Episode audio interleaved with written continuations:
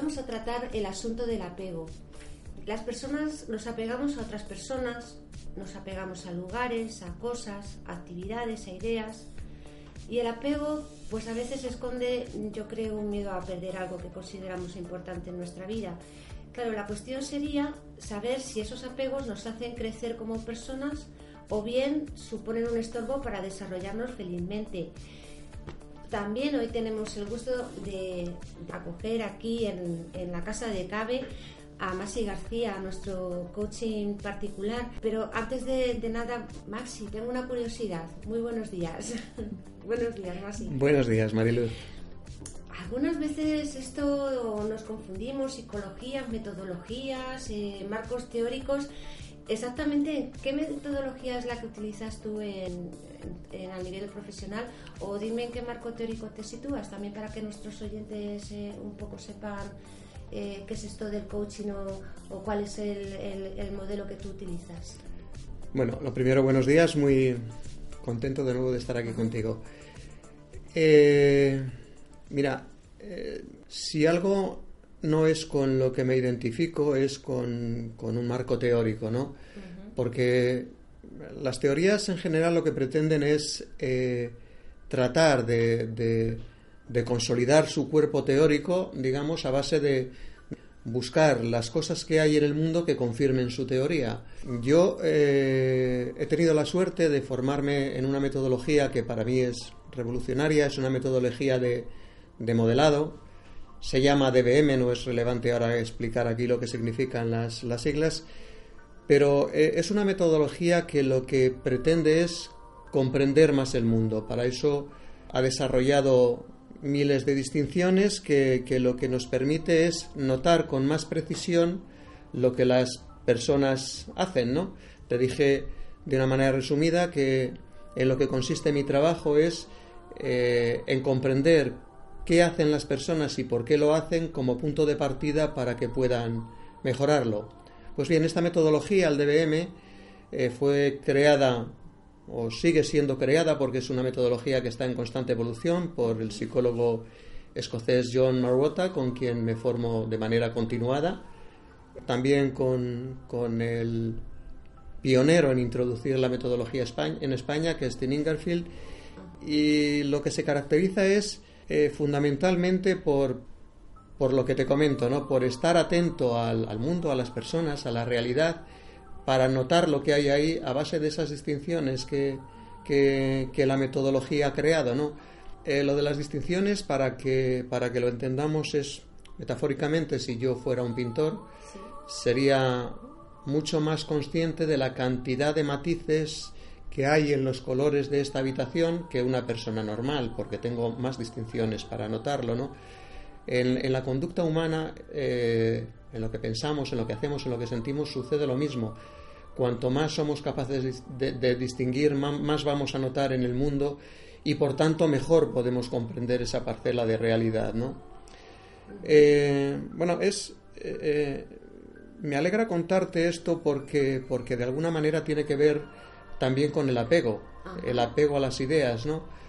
Hay mucha gente que, que sufre por el apego que tiene a sus ideas la mayoría de las discusiones de los conflictos interpersonales que hay en el mundo tienen mucho que ver con el apego, el apego que, tenemos a nuestras propias ideas. Tenemos miedo a no tener razón. Y, claro, eh, algo que estaremos explorando hoy es que, el apego en sí no es malo, que es la forma en la que te apegas lo que puede limitarnos, ¿no? Eh, una de las cosas que he aprendido con esta metodología es que si si, hemos desarrollado una habilidad o una capacidad para hacer algo, el que en ocasiones nos haga sentir incómodos, no debía llevarnos a la conclusión de que hay que quitarlo, porque claro, eh, mucha gente piensa, el apego es malo, ¿cuál es la solución? El desapego. Pero yo te pregunto, Mariluz, ¿para ti qué es desapego? No sabría muy bien qué decirte, el desapego pues sería la falta de apego, claro, lógicamente, pero pero yo creo que tiene que ver casi, fíjate, yo desapego lo personalmente, eh, para mí es libertad. Libertad. Es una forma de experimentarlo y es otra de las cosas que, que hay que, que he aprendido a entender, ¿no? Que no detrás de la misma palabra eh, las personas o todas las personas experimentan lo, mismo, ¿no? O viven la misma experiencia, ¿no? Eh, claro, hay muchas personas que experimentan el desapego como falta de interés, ¿no? O sea, como llevar una vida desapegada es como, como que tuviese poco valor, ¿no? Entonces, es, es útil comprender lo que, lo que cada persona experimenta y sobre todo que si hacemos algo y nos resulta incómodo, en vez de deshacernos de ello, una posibilidad es aprender a utilizarlo mejor. Eh, diríamos, por ejemplo, es un cuchillo es muy útil para cortar el pan, pero también tiene un peligro que es que puedes agredir a otra persona, ¿no? ¿Cuál es la prescripción? ¿Eliminar los cuchillos o aprender a utilizarlos mejor? Para ti el apego más o menos sabemos lo que es. Vale, el desapego, ¿qué significa? Entonces, cuando eh, esas respuestas emocionales que, tenemos ante las situaciones complicadas, parece que es que tiene que ser gestionarlo siempre en un final, en una destrucción de, la eh, emoción primera. Por eso te, decía eh, un poco en relación con lo anterior, ¿no? Es, yo he aprendido mucho sobre las ideas y sobre todo sobre qué son las ideas, ¿no? Entonces, eh, una cuestión importante que he aprendido es, es a soltar. Y a lo largo de mi vida he tenido que soltar mucho, muchas ideas porque eran incorrectas, porque eran poco útiles, porque eran poco acertadas y porque en determinada manera me generaban sufrimiento, ¿no? Entonces, em, en lugar de quedarme en ese, en ese sufrimiento como punto final, lo que pensaba es qué hacer a partir de ahora, ¿no? Y entonces eso me llevaba a explorar lugares de desarrollo que, ayudaban a, completar mis ideas, ¿no? Dices, dos y dos son cuatro y ya está, sí, eso, esa es una solución, ¿no? Pero otra posible es, ¿qué hacemos con cuatro? A partir de ahí, ¿qué? Tenemos cuatro y ahora, ¿qué hacemos con esto? Incluso, ¿qué hacemos con sumar? Esto es algo que no nos lo solemos eh, plantear con nuestras respuestas emocionales, no nos damos cuenta que forman parte de una secuencia de conductas. Eh, hablábamos el otro día de, de, lo racional y lo emocional y el hecho de aislarlos y poder nombrar las emociones muchas veces nos llevan a pensar que son cosas aisladas. Una emoción es algo que podemos aislar y no es verdad. Forma parte de algo más, forma parte de una secuencia de comportamiento dentro de, ese todo que somos los seres humanos, ¿no? Pero por el hecho de poderlas aislar a veces nos, nos paralizamos cuando, cuando las sentimos. Es como que, uff, nos quedamos ahí atrapados, ¿no? Y, y, la posibilidad es qué podemos hacer a partir de aquí, ¿no? Si piensas, por ejemplo, en una, una de, las, de las emociones que están bastante relacionadas con el apego, que es el miedo, y, bueno, hay, una cosa que también hablábamos la semana pasada, que era la pérdida, ¿no? Para mí, miedo y pérdida son como dos de las múltiples aristas que puede tener el apego. Porque si algo fuese eterno, ¿no? No lo fueses a perder nunca, porque te ibas a, a pegar a ello? No tiene mucho sentido, ¿no? Pero si tampoco tuvieras miedo a perderlo, ¿por qué te ibas a pegar?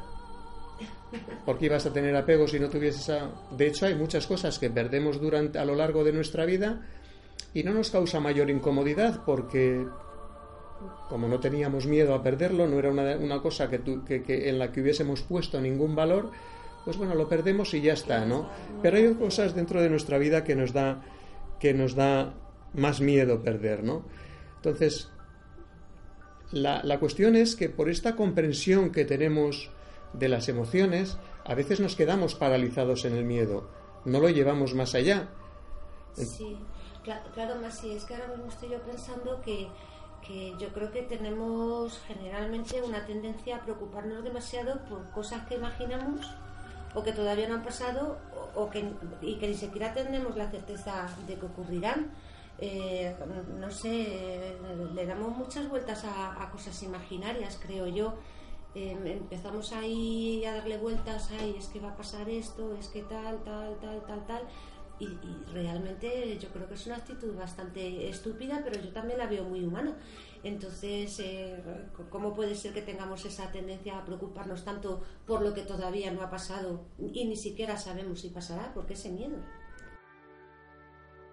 Bueno, hay varias cosas ahí, Mariluz. Eh, lo primero tiene que ver con la imaginación.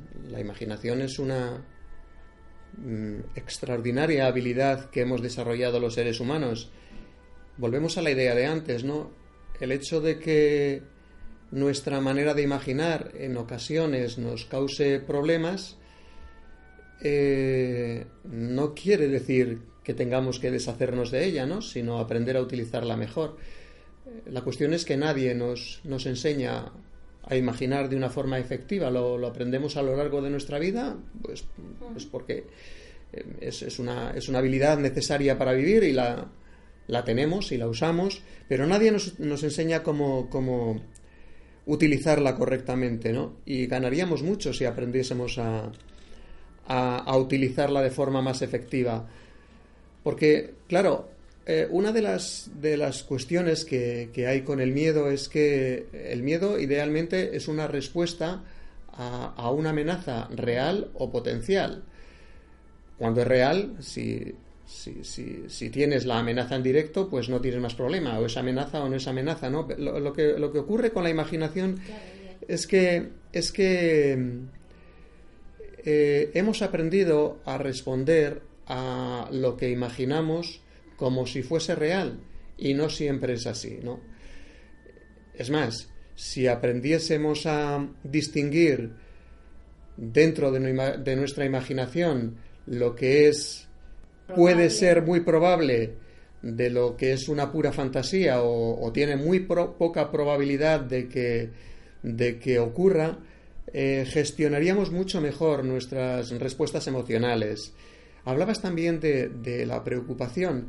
Es otra palabra que en, mucho, en muchas doctrinas o, en muchas, o desde muchas teorías pues, pues se sitúa como algo que no es bueno. Eh, yo preferiría otra orientación y es preocuparme de forma efectiva, ¿no? Porque cuando me preocupo por algo es porque hay alguna inquietud con respecto a esa posible realidad. Y si hay una inquietud, lo mejor es atenderla y no desecharla, ¿no? Porque es a donde nos lleva muchas veces esta, esta idea de, de que las emociones incómodas son malas si son malas, lo mejor es deshacerte de ellas. Y no siempre es la mejor opción. Así que si tienes miedo, deshazte de tus miedos, vence tus miedos.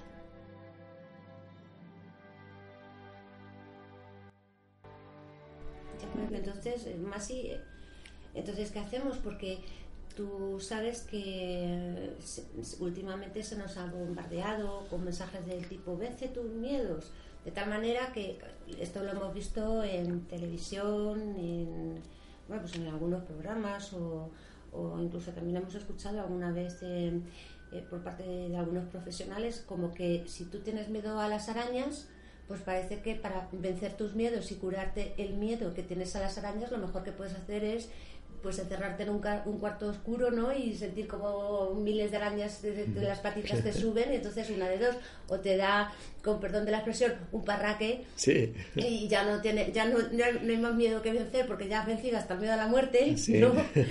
O, sales ahí, bueno, hecho un poco más o menos que, que Robin Hood.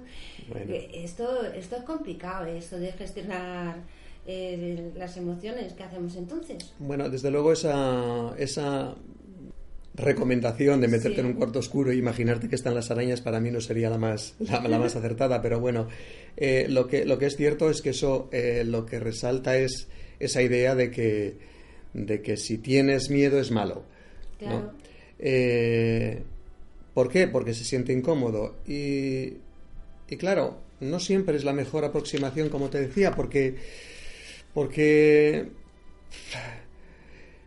Mira, una de las cosas que he aprendido en la, metodología que me he formado en el DBM es que, no hay emociones ni buenas ni malas, ni positivas ni, negativas. O están, o son correctas o son incorrectas. Están bien fundadas en la realidad o es una respuesta equivocada.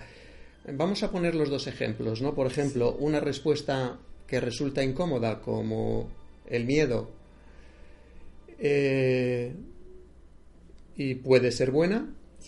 Por ejemplo, si estás en, en, una situación extremadamente peligrosa, estás eh, al borde de un precipicio o tu, o tu coche cuando vas conduciendo pierde los frenos, sentir miedo se sentirá incómodo, pero es una, es una emoción correcta en ese punto porque te está ayudando a, tomar medidas o, o, si tienes miedo ante, no sé, estás eh, paseando por el campo y aparece un perro de grandes dimensiones, pues sentir miedo es lo correcto porque vas a hacer lo posible para, para, ponerte a buen recaudo, ¿no?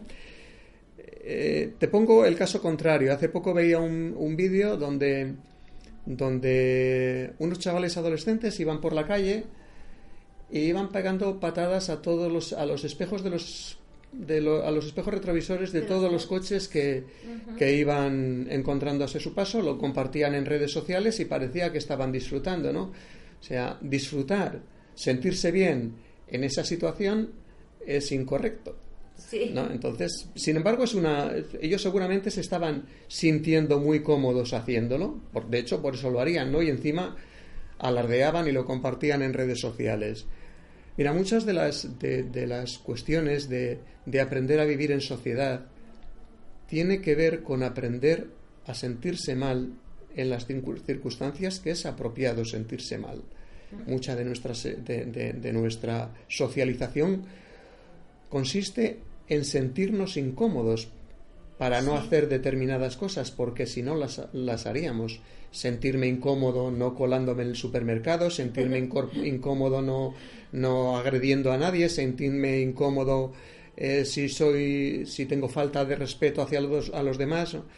Eh, mucha socialización incluye la incomodidad como base, pero claro, si, si, si tendemos a pensar que nos tenemos que sentir bien a toda costa, pues estas cosas empiezan a, derivar hacia, hacia situaciones indeseadas, ¿no?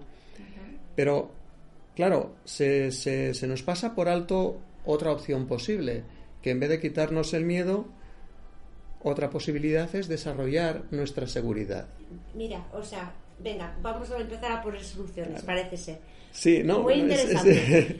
claro, es, es que es como. Desarrollar. desarrollar nuestra seguridad. Nuestra seguridad. O sea, vamos a, vamos a. O incluso a sentirnos correctamente miedosos, ¿no? Es decir, miedo ante amenazas reales, lo cual incluye también o forma parte también de, de desarrollar nuestra seguridad. Cómo aprender a sentirme seguro en situaciones cotidianas. Por ejemplo, situaciones que no entrañan ningún peligro, aprender a distinguir correctamente lo que es un peligro real de lo que no lo es. Y si ese, esa preocupación es a futuro, ¿cómo aprender a gestionar mejor mi imaginación? ¿Cómo aprender a distinguir si lo que estoy imaginando es algo que realmente puede pasar o es muy probable? O algo que es una fantasía totalmente imposible.